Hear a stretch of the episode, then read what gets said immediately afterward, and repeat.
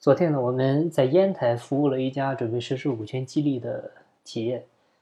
呃，当时呢，老板提问了这么一个问题，就因为他们公司估值呢是按的市盈率估值，本身呢又是一家贸易公司啊，公司呢资产也不重，所以呢主要是考虑它的一个利润情况，然后呢就按的市盈率。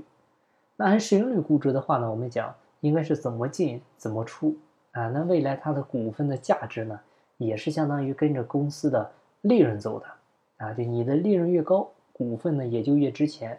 这样的这样的话呢，对这些新进股东来说呢，他会更加的关注公司的一个营收情况，公司的一个盈利情况啊，因为他的股份的价值跟公司的利润是直接挂钩的。那这个时候呢，这个老板提出来一个问题，就是，呃，他会有个什么问题呢？因为我们的利润，它每年啊不是。不是都拿出来分的啊，不是所有的都都分，他会预留一部分在公司，那预留的那一部分呢，就属于未分配利润啊，它相当于呢，在财务上就计入了公司的净资产里面了。那公司的净资产呢，就相当于是属于原始股东的资产啊，它跟新进股东呢就没关系了。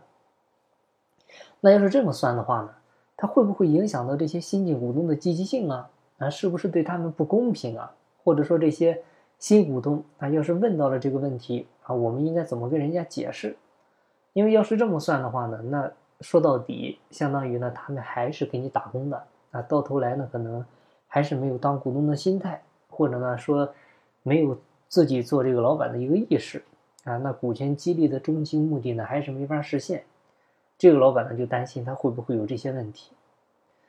呃，这个问题他提的确实好哈，确实会有这个问题，而且呢，它也是天然存在的啊。因为我们这么空空的讲，它很多都是抽象的东西，就在实际操作过程中呢，它会有会遇到各种各样的问题。那像这个老板提出的这个问题呢，就非常现实啊。那到底怎么解决呢？其实呢，方法呀也有很多，最简单的一个就是，你未来公司估值的核算方式呢，这里可以做一下调整。啊，怎么调整呢？就是初始入股的时候的公司估值呢，它就是按的市盈率，但是未来呢，可以把从入股以后的未分配利润给他们加上去。那这样呢，从入股以后第二年开始，他们的估值方式呢，就是上一年的利润加上上一年开始啊，以及未来每一年的未分配利润之和。啊，不知道大家能不能理解哈？实际上呢，就是。还是按的市盈率估值，只不过呢，是把他们入股以后新增的那些未分配利润给他们加上了，啊，公司之前的资产呢，还是跟新股东没关系。那你比如公司的房子啊、车子啊、固定资产啊，这些呢，它还是属于原始股东的啊。不过未来新增的资产部分，是所有的新老股东一起享有的，啊，当然这种方式呢，呃，是可行的哈，但是一般的股权激励。尤其刚开始前几年，他不建议用这种估值方式。啊，尤其是盈利能力很好的公司，利润特别高的公司。啊，因为股权激励呢，它说到底，它实施的目的呢，还是要回到我们的本质上来。啊，就是为了让它能够给公司创造更高的利润。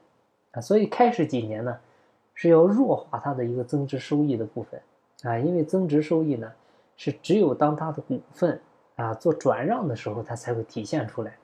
那你的目的呢是要留下他，那说白了，股权转让的那天，它相当于就是套现了。